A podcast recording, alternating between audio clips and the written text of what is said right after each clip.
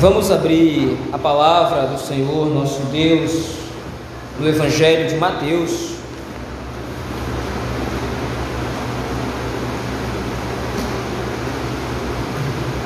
Evangelho de Mateus, agora no capítulo 4.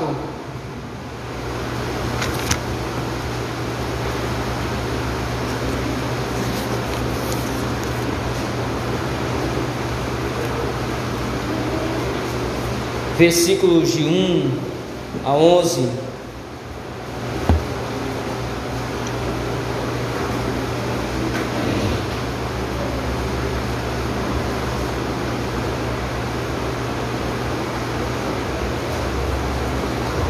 Assim diz o texto da palavra do Senhor. A seguir, foi Jesus levado pelo Espírito ao deserto para ser tentado pelo diabo. E depois de jejuar 40 dias e 40 noites, teve fome. Então o tentador, aproximando-se, lhe disse: Se és filho de Deus, manda que estas pedras se transformem em pães.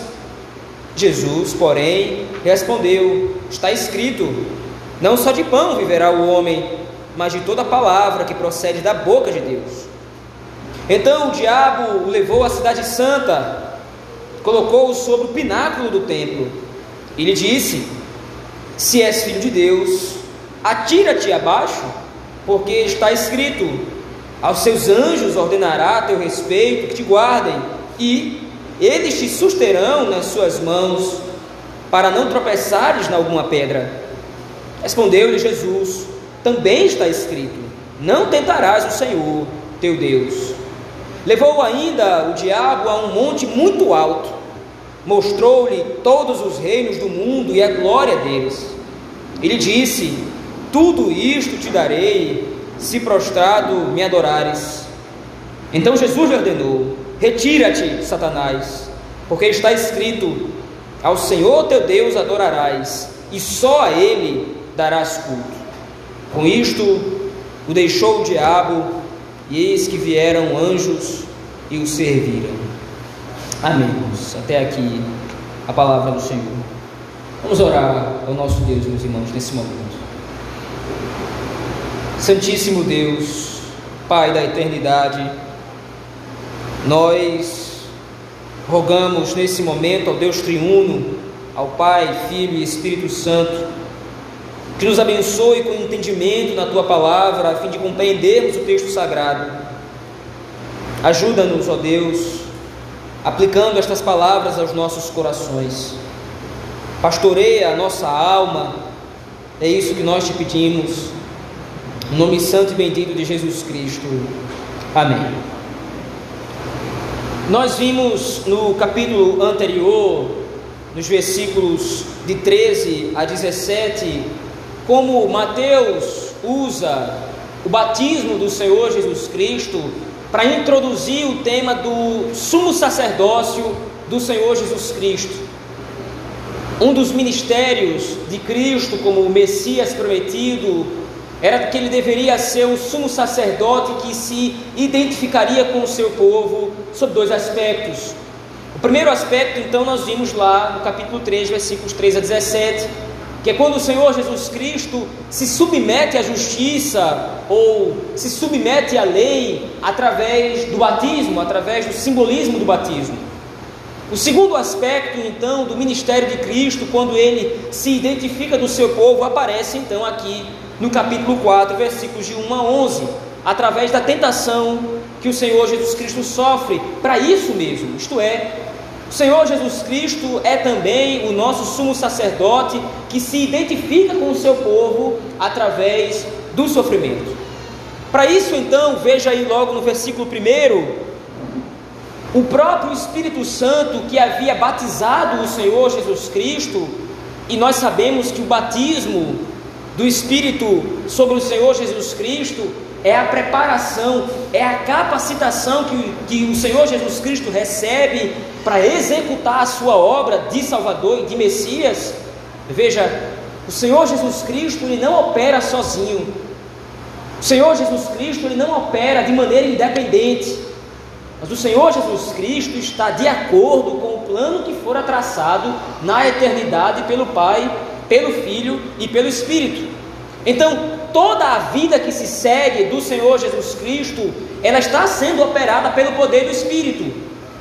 E o mesmo Espírito, então, que capacita o Senhor Jesus Cristo a ser o nosso sumo sacerdote, a ser o nosso Messias, através do seu batismo, é o mesmo Espírito agora quem está guiando o Senhor Jesus Cristo ao deserto para ser tentado.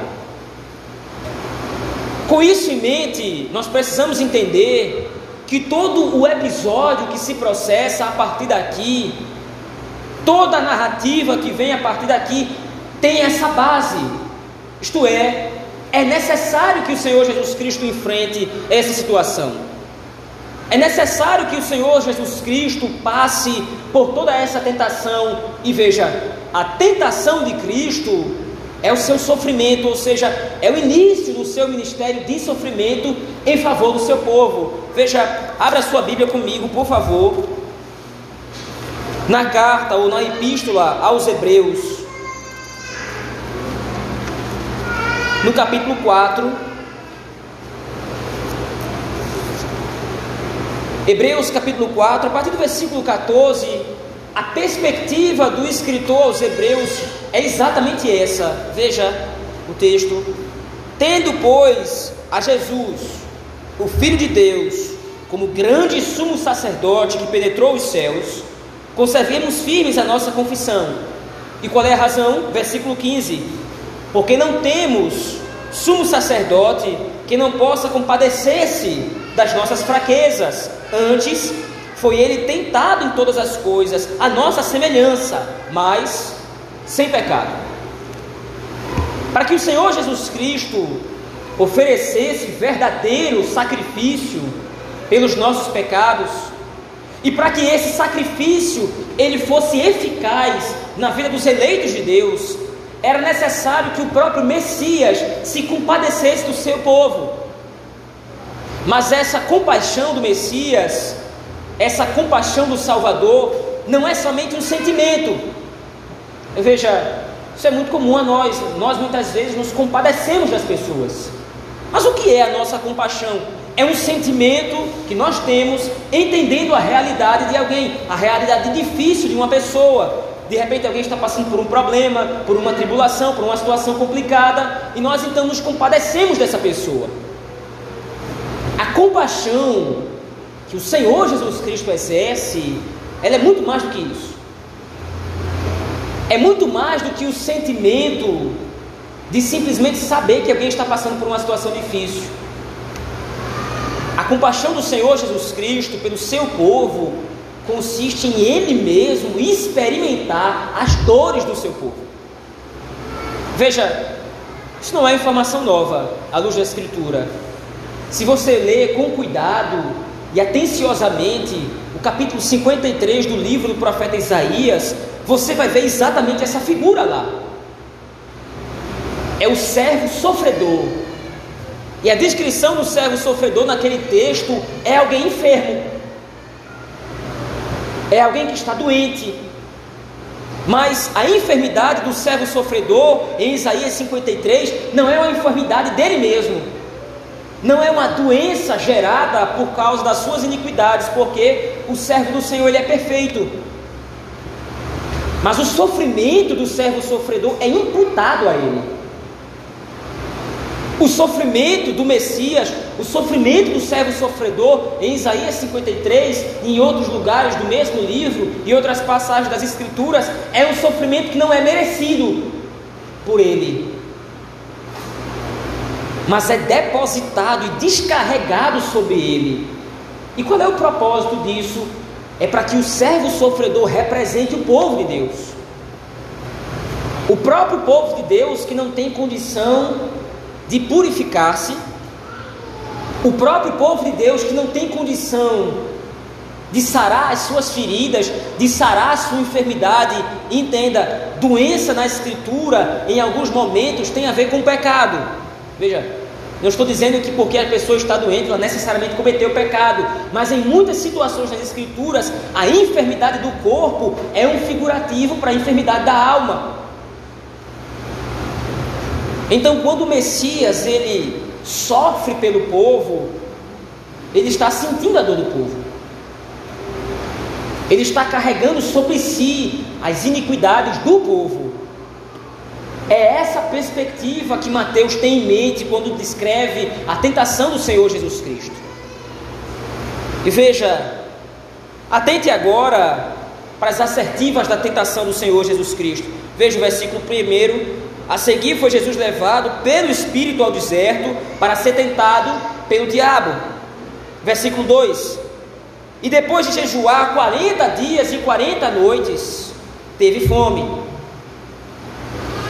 É interessante essa descrição de Mateus, porque é óbvio que alguém, após jejuar 40 dias e 40 noites, tem fome. O jejum causa fome. Mas essa descrição de Mateus não é simplesmente uma informação desnecessária, é para mostrar a debilidade do Senhor Jesus Cristo nesse momento. Depois de 40 dias e 40 noites jejuando, ele teve fome, isto é, ele está debilitado. Não é uma fome qualquer que está sendo descrita aqui, ele está sofrendo. E não basta, ou não bastante, os 40 dias de jejum em sofrimento. Não bastante, ao final dos 40 dias, está com fome, ou seja, continuar sofrendo, agora então se apresenta o tentador. Veja aí o versículo 3. Então o tentador, aproximando-se, lhe disse: Se és filho de Deus. Nós já temos adiantado isso aqui na reunião de doutrina de domingo passado, na escola dominical. Quando Satanás pergunta, ou quando Satanás fala, se és filho de Deus, não pense que ele duvidava. A melhor tradução aqui do grego original para essa expressão é: já que você é filho de Deus, visto que você é filho de Deus, ele não tinha dúvida. Mas o ponto é, mesmo assim, ele vai tentar o Senhor Jesus Cristo. Então, a perspectiva de Satanás é: já que você é o filho de Deus, tendo todos os privilégios de ser Deus, da mesma substância do Pai, Favoreça a si mesmo. Você está há 40 dias e 40 noites jejuando.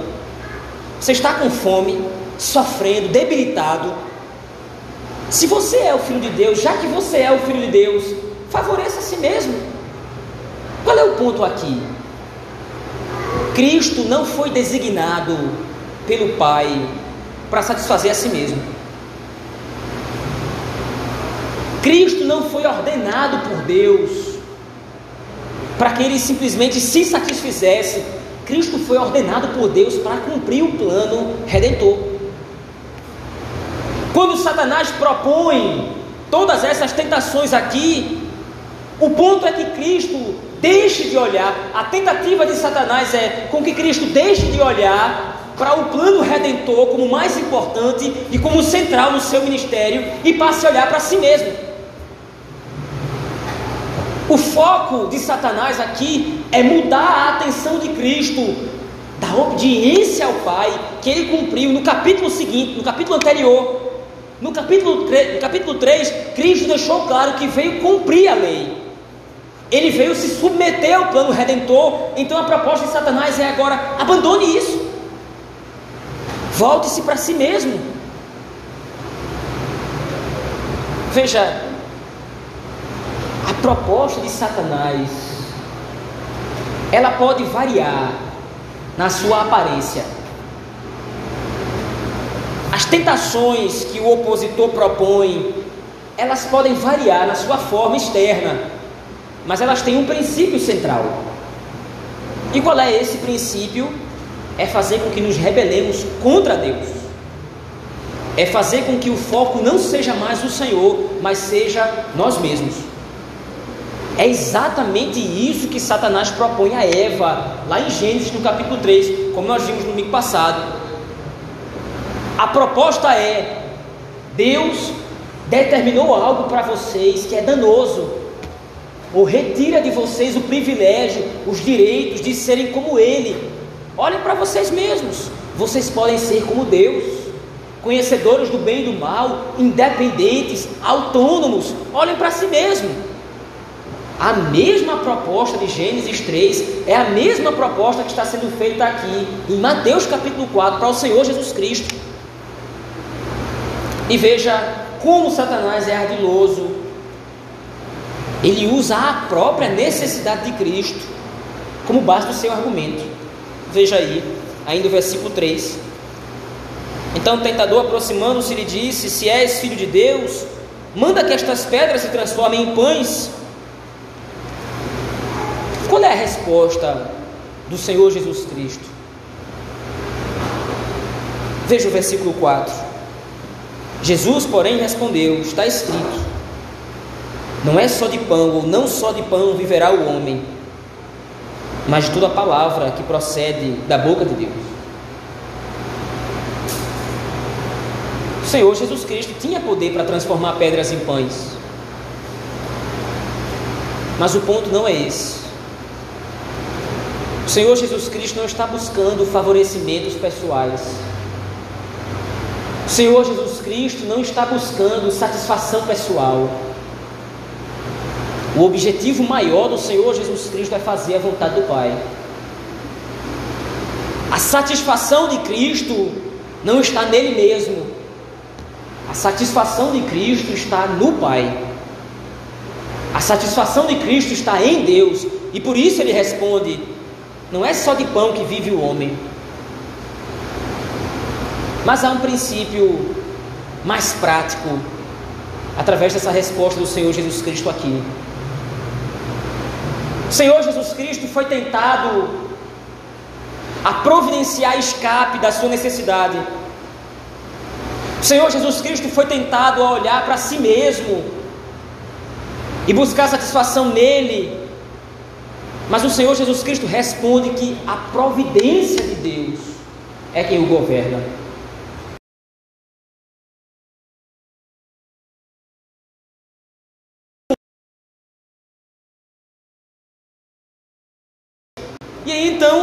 Surge a ideia: por que não transformar pedras em pães? Porque é do Senhor que vem o alimento. É da parte de Deus que procede o sustento, é o Senhor quem providencia o sustento da vida. Não sou eu mesmo. O ponto é que Cristo sai de cena para que a glória de Deus prevaleça. E isso ensina muito para nós. Porque durante a nossa vida nós somos tentados exatamente a mesma coisa. Nós somos tentados a transformar pedras em pães. Ora, mas como isso é possível, já que nós não temos o poder de fazer isso? Nós somos tentados a confiar no nosso próprio braço. Nós somos tentados a confiar na nossa própria força. Nós somos tentados a confiar que nós mesmos é quem nos sustentamos. Nós mesmos é quem provemos o nosso sustento, nós mesmos é quem somos os sustentadores das nossas próprias vidas. Mas veja o que o Senhor Jesus Cristo diz: é da boca de Deus que procede a vida. É a partir do Senhor que vem o sustento, não é dos meus esforços.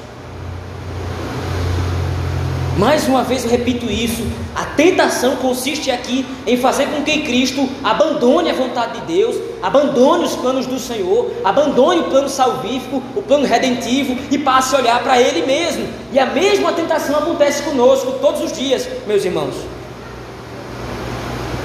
Quando nós somos tentados a pensar, quando nós somos levados a achar que nós somos os deuses das nossas próprias vidas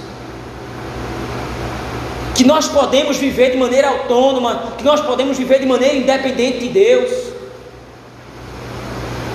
Sem essa consideração principal de que é da boca de Deus que procede a vida, que é da boca de Deus que procede o sustento, nós vamos nos rebelar contra Ele. Porque se não é Deus que me sustenta, sou eu mesmo que tenho que fazer isso. Se Deus não é poderoso o suficiente para me sustentar, eu sou. Mas veja, a tentação continua. Versículo 5. Então o diabo o levou à cidade santa e colocou-o sobre o pináculo do templo. Ele disse: Se és filho de Deus, atira-te abaixo. E agora, Satanás introduz o porquê está escrito. Essa fala de Satanás aqui ela não é leviana. O Senhor Jesus Cristo havia respondido Satanás com a Escritura.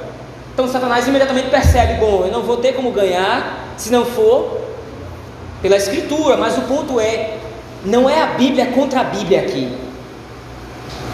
Não é o texto do Antigo Testamento contra o texto do Antigo Testamento. A perspectiva de Satanás aqui também está corrompida, também está alterada. O texto está fora de contexto. Mas a distorção das Escrituras serve a um mesmo propósito: fazer com que Cristo abandone o plano salvador e volte-se para si. Se jogue daqui para baixo. Parece uma proposta esdrúxula, parece uma proposta idiota. Quem é que se jogaria de um pináculo, lugar alto, mas confiando na assertiva seguinte, confiando na sentença seguinte, talvez alguém fosse tentado a fazê-lo. Porque o que é que Satanás diz? Veja o texto. Atira-te abaixo, porque está escrito: aos seus anjos ordenará a teu respeito que te guardem. Eles te susterão nas suas mãos para não tropeçares em alguma pedra. Isso é o texto do Salmo 91. É a palavra de Deus. Isso consta na Escritura. De fato, é uma promessa de Deus para os seus filhos. Ele nos susterá com suas mãos e debaixo das suas asas estarás seguros. Ele ordenará os seus anjos para que te guardem, para que não tropece em alguma pedra. Mas são promessas da Escritura Sagrada, são promessas do texto, são promessas do próprio Deus. Qual é o ponto? A perspectiva está trocada. o meio através do qual eu leio esses textos, nessa frase de Satanás, nessa palavra de Satanás, a ideia aqui, o ponto central aqui é satisfação própria. A centralidade aqui que Satanás sugere não é em Deus. Que o Salmo 91 glorifica ao Senhor pela segurança. O Salmo 91 glorifica a Deus pelo sustento, glorifica a Deus pela segurança no dia mal, a segurança da tribulação. Não é isso que inicia o Salmo 91? Aquele que habita o esconderijo do Altíssimo, a sombra do Onipotente descansará. E aí há diversas promessas naquele salmo, voltadas a glorificar o Senhor, por causa do seu socorro.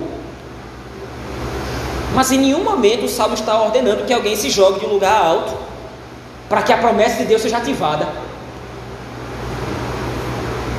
E a perspectiva então do Senhor Jesus Cristo, mais uma vez, é colocar Deus como centro de todas as coisas. Veja o versículo 7. O Senhor Jesus Cristo responde. Respondeu-lhe Jesus, também está escrito: Não tentarás o Senhor, teu Deus.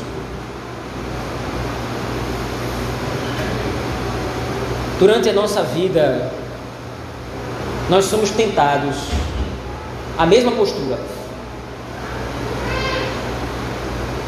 Nós somos tentados a colocar as promessas do Senhor contra Ele mesmo. O Senhor promete que vai me sustentar. O Senhor promete que vai me guardar em todos os meus caminhos. O Senhor promete que acampará anjos ao meu redor, me livrando do mal. Mas tantas coisas difíceis às vezes acontecem. E muitas vezes nós somos tentados a mesma coisa. Nós somos tentados a mesma postura. O Senhor Deus não prometeu isso? O Senhor falhou em cumprir? O Senhor me prometeu segurança e eu fui assaltado. O Senhor me prometeu, Senhor me prometeu saúde e eu estou enfermo. O Senhor me prometeu assistência nas minhas necessidades e eu estou enfrentando problemas financeiros. Tudo isso são formas e meios de tentar a Deus. A tentação contra Deus consiste em eu usar as circunstâncias contra o próprio Senhor através de descontentamento. É como se eu pudesse operar a criação de uma forma muito melhor do que o próprio Deus. Nós vimos isso também no domingo passado, através do capítulo 3. Essa é a tentação do coração de Eva, essa é a tentação do coração de Adão. O Senhor Deus não é um Deus tão bom assim, eu podia ser melhor.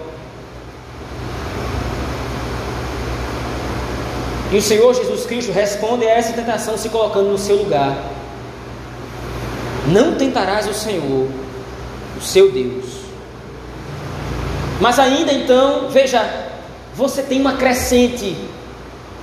A tentação, em primeiro lugar, consiste, veja aí os versículos 4, quando Satanás o tenta para transformar pedras em pães, a primeira tentação consiste então em fazer com que Cristo volte-se para si mesmo. A segunda tentação eleva o nível de dificuldade. A segunda tentação agora faz com que Cristo se ache de maneira descontente tentando a Deus. Então você tem uma crescente. A última tentação, por fim, revela o intento de Satanás no final das contas. Já que você não pode ser você mesmo o provedor da sua vida, já que você não pode você mesmo ser o sustentador da sua vida, da sua existência, já que você não pode olhar para si mesmo, buscando em si satisfação, vamos fazer um, um acordo? Olhe para mim como aquele que pode fazer alguma coisa por você. Veja aí, versículos 8 e 9. Levou ainda o diabo a um monte muito alto, mostrou-lhe todos os reinos do mundo e a glória deles e lhe disse: Tudo isto te darei, se prostrado me adorares. Claramente aqui o que está em jogo é a tentativa de fazer o Senhor Jesus Cristo cobiçar. Claramente o que está em jogo aqui é fazer com que os olhos de Cristo crescessem para outras coisas que não o próprio Deus. Mas o ponto aqui é a idolatria no coração dos homens, não do Senhor Jesus Cristo, porque ele não tem pecado. Mas o ponto aqui agora, a idolatria é uma via mais fácil. A idolatria é uma via, a idolatria é um atalho. Transforma essas pedras em pão. Ele rejeitou. Salte daqui para baixo. Ele rejeitou. Então vou fazer o seguinte: eu vou prometer todas essas coisas de uma única vez.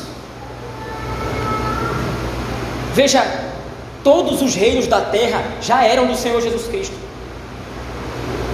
Todos os reinos da terra já pertencem a Cristo. Ele é o Criador, Ele é o governador, Ele é o Senhor de todas as coisas. Mas a tentação que Satanás propõe é: use uma via de atalho, use uma via de acesso. Você não precisa sofrer. O ponto é: Cristo seria proclamado como Senhor de todas as coisas depois da crucificação. Quando o Senhor Jesus Cristo sofre o escárnio, sofre a cruz, ele é pregado no madeiro, ele é chicoteado, esbofeteado, depois de toda a humilhação, depois de todo o sofrimento, depois da morte, então na ressurreição, ele recebe o nome que está acima de todo nome, ele é glorificado como o supremo rei de toda a terra, mas Satanás propõe um atalho. Você pode ser o grande rei de toda a terra, é simples, você não precisa sofrer, você não precisa da cruz, você não precisa do sofrimento, você não precisa da humilhação, basta que você prostrado e adore. Veja mais uma vez, lembre-se do contexto que Mateus está escrevendo essa carta, esse evangelho. Cristãos que estão sendo perseguidos por causa do nome de Cristo. O paralelo é muito simples. A carreira cristã consiste em sofrimento primeiro. A jornada cristã consiste em dor, sofrimento, humilhação, perseguição, desconforto, tribulação. A carreira cristã consiste nisso. Mas qual é o final da jornada cristã? A glória do reino dos céus. Mas há sempre um atalho. Há sempre um desvio. Há sempre um caminho que parece mais curto. E qual é o caminho mais curto para esses cristãos? Abandonem a fé. Eles estavam sendo mortos por causa do Evangelho, eles estavam sendo perseguidos por causa do nome de Cristo. O caminho mais fácil, o caminho mais simples é abandona a fé. A perseguição acaba. Você vai, poder, você vai poder continuar com a sua vida, você vai poder continuar com os seus bens, você vai poder continuar com a sua existência normal, basta que você negue o Senhor Jesus Cristo. Agora, Mateus mostra a esses irmãos, veja o Senhor Jesus Cristo sofreu isso. O Senhor Jesus Cristo sofreu essa tentação. Mas ele sofreu e resistiu. Porque mais importante era a glória do Pai e a execução do plano salvador. Veja, é ter Cristo como alguém que se identifica conosco, que nos garante que alguém sempre vai nos socorrer. Foi o que nós lemos na carta aos Hebreus, no capítulo 4. Nós temos um grande sumo sacerdote que pode se compadecer das nossas dores. Veja, o Senhor Jesus Cristo aqui é tentado três vezes apenas. Alguém poderia dizer: bom, o sofrimento de Cristo não foi intenso o suficiente, porque o Senhor Jesus Cristo aqui foi tentado apenas três vezes. Nós somos tentados inúmeras outras vezes, em diversas outras áreas, mas essas três tentações do Senhor Jesus Cristo englobam todo o sofrimento e toda a vulnerabilidade da natureza humana. Então, não é necessário que o Senhor Jesus Cristo seja tentado em outras áreas, não é necessário que o Senhor Jesus Cristo seja tentado outras vezes. Estas tentações que o Senhor Jesus Cristo sofre aqui enquadram todas as nossas fraquezas, todas as nossas vulnerabilidades. E qual é o ponto? Eu posso recorrer a Cristo nas minhas lutas, nas minhas tentações, nas minhas dores, nas tribulações, porque Cristo sofreu exatamente as mesmas coisas. A diferença entre nós e Cristo é que Cristo não tinha o pecado no seu coração, ele era perfeito, ele era puro, mas ele sofre a tentação, ele escuta a proposta.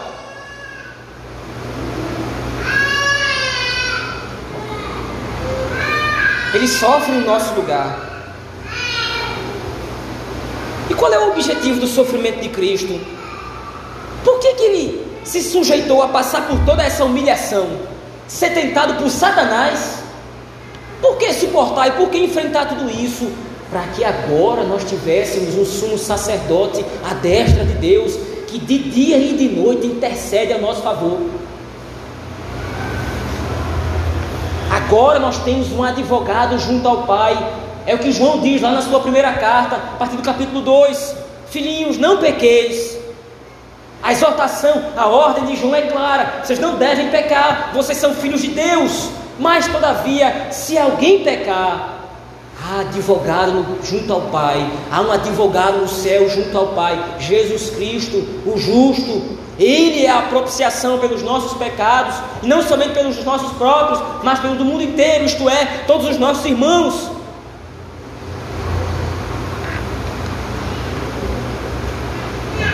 Nós não temos nenhuma desculpa para pecar.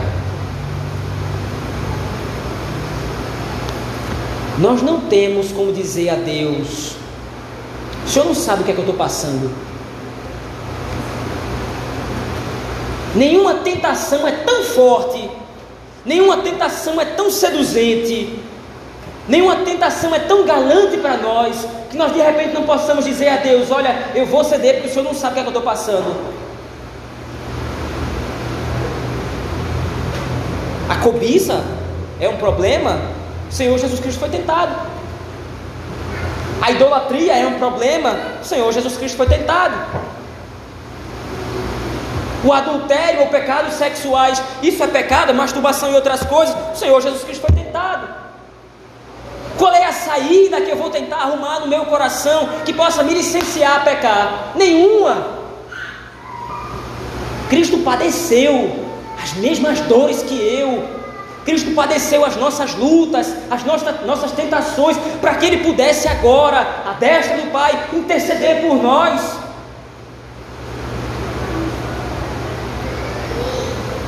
O sacerdócio de Cristo consiste nisso.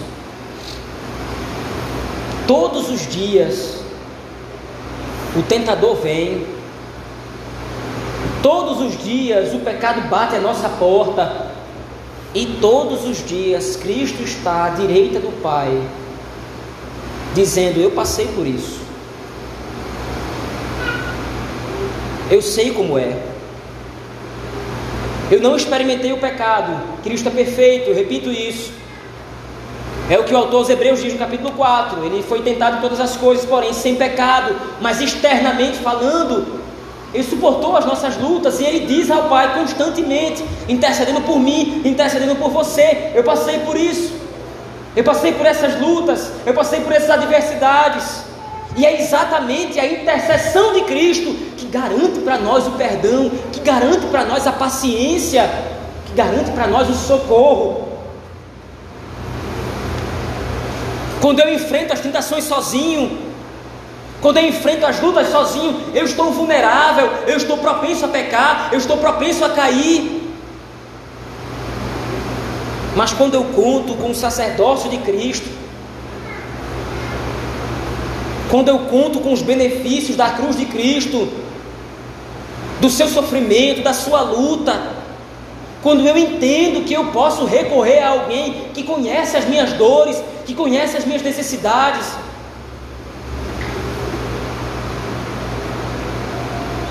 Eu retiro do meu coração a tentação. Eu retiro do meu coração o sentimento de que eu estou passando por essas coisas sem que ninguém se importe comigo.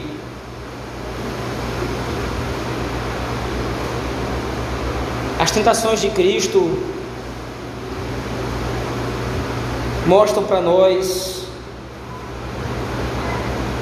o quanto nosso Senhor ele nos ama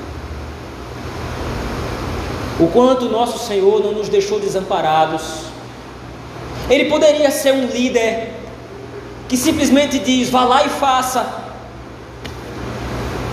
Ele simplesmente poderia ser alguém que simplesmente dá ordens. Você tem que fazer desse jeito, e se você não fizer, você está errado. Mas ele é alguém que faz no nosso lugar.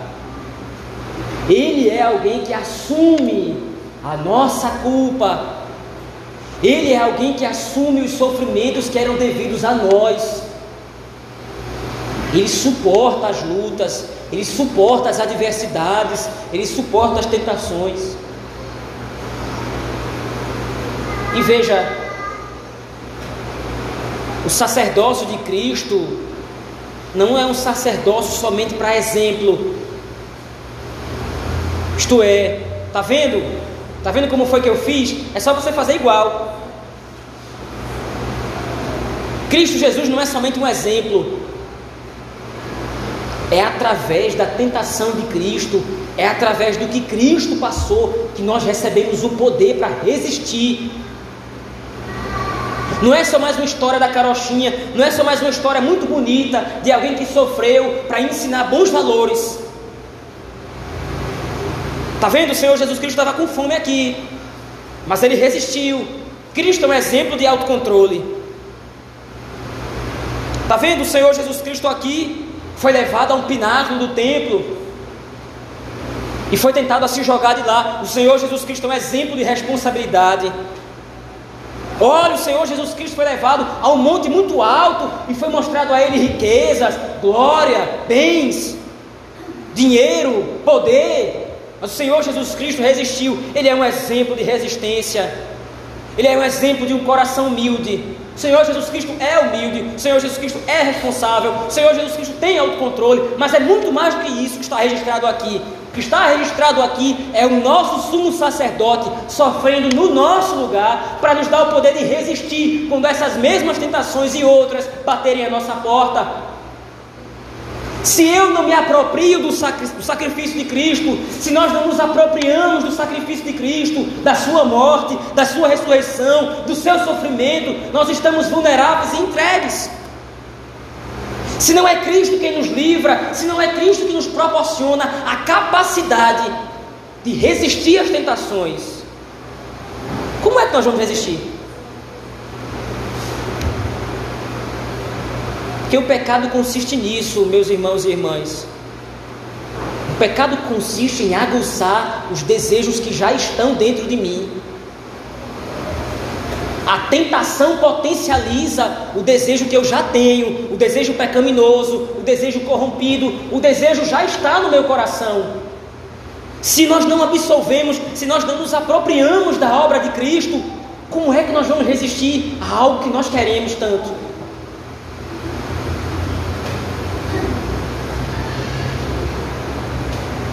Como é que nós vamos resistir às propostas indecorosas de adultério, de fornicação.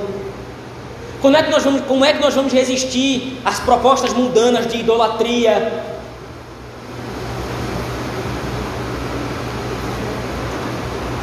Se não for através da cruz de Cristo. E como é que nós podemos nos apropriar do sacrifício de Cristo? Capítulo 4 de Mateus, versículos de 1 a 11, nos mostra Cristo como nosso sumo sacerdote, aquele que se identifica conosco, com o seu povo, através do sofrimento, e nos mostra como é que nós devemos, em Cristo Jesus, buscar o socorro em momento oportuno. Em primeiro lugar, então, o texto nos mostra, aplicando isso para a nossa vida, como disse anteriormente, que nós devemos recorrer a Cristo para buscar graça no momento da tentação. Aqueles desejos carnais ou lascivos que muitas vezes nos acometem, desejos, por exemplo, de consumir conteúdo pornográfico, ou mesmo o desejo de entrar num relacionamento ilícito. Muitas vezes a tentação a impaciência de lidar com o nosso cônjuge, quando muitas vezes esse nosso cônjuge faz coisa que nos desagrada, e por causa disso nós somos tentados a um sentimento de autojustiça, tentando punir o nosso cônjuge. O filho que muitas vezes é rebelde, que não quer desobedecer, e por causa disso nós somos tentados a entregá-lo à própria sorte a impaciência dos próprios filhos em suportar a advertência e a demonstração de seus pais, querendo muitas vezes deixar para lá o conselho dos mais velhos, os conselhos dos nossos pais. Como é que nós podemos resistir a todas essas coisas? Através de Cristo. Entendendo que Cristo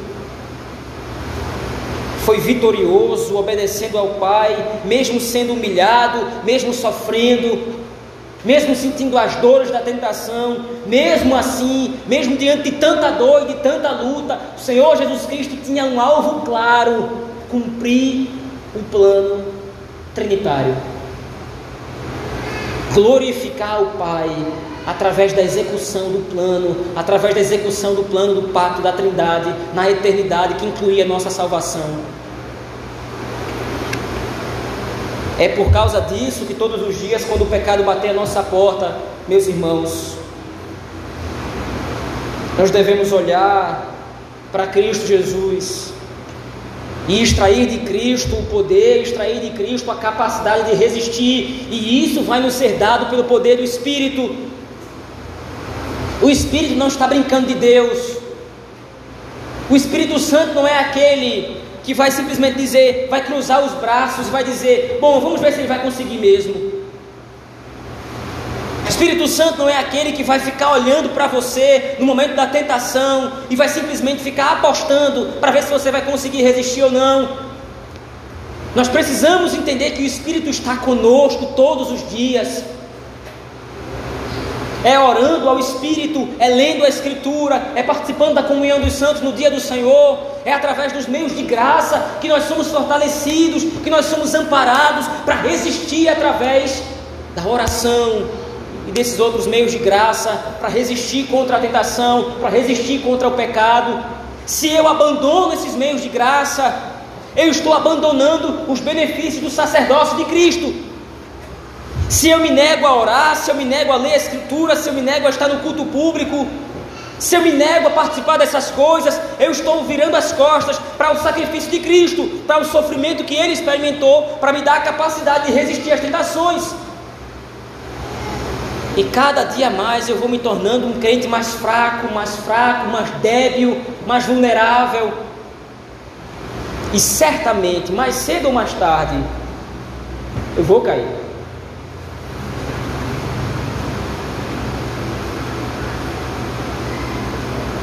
Segundo lugar, Cristo nos deu o exemplo também de como é que nós devemos agir na hora da tentação.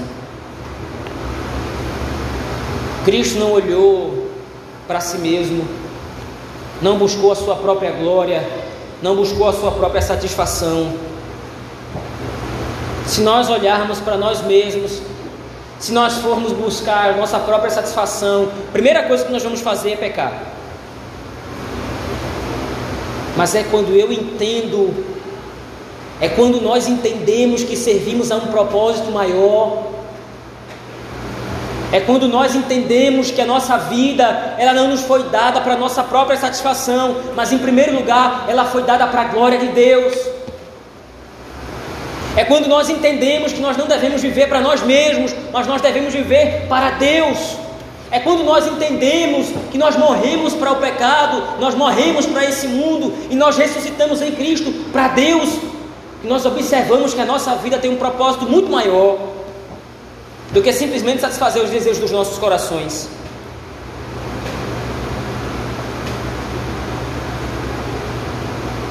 Ele não olhou para si mesmo. Ele que é dono de tudo, Senhor sobre todas as coisas. Ele que é o Alfa e o Ômega, o princípio e o fim, a exata expressão do ser de Deus. Ele que é aquele, ele é aquele que está sentado no alto e sublime trono, de onde controla todas as coisas. Ele é aquele que governa o universo. Ele é aquele que é adorado 24 horas por anjos. Ele é aquele que é reverenciado no inferno como o Senhor. Não olhou para a sua própria glória, abrindo mão do seu trono nos céus, para nos servir com o poder necessário para resistir à tentação. Mas qual era o objetivo de Cristo? Tornar o nome de Deus glorificado sobre tudo e sobre todos. Esse é o sentimento cristão no momento da adversidade da tentação. Não é você confiando que você pode, que você vai conseguir triunfar. Aqui eu me, me refiro especialmente aos mais jovens, especialmente aqueles que pretendem namorar ou casar.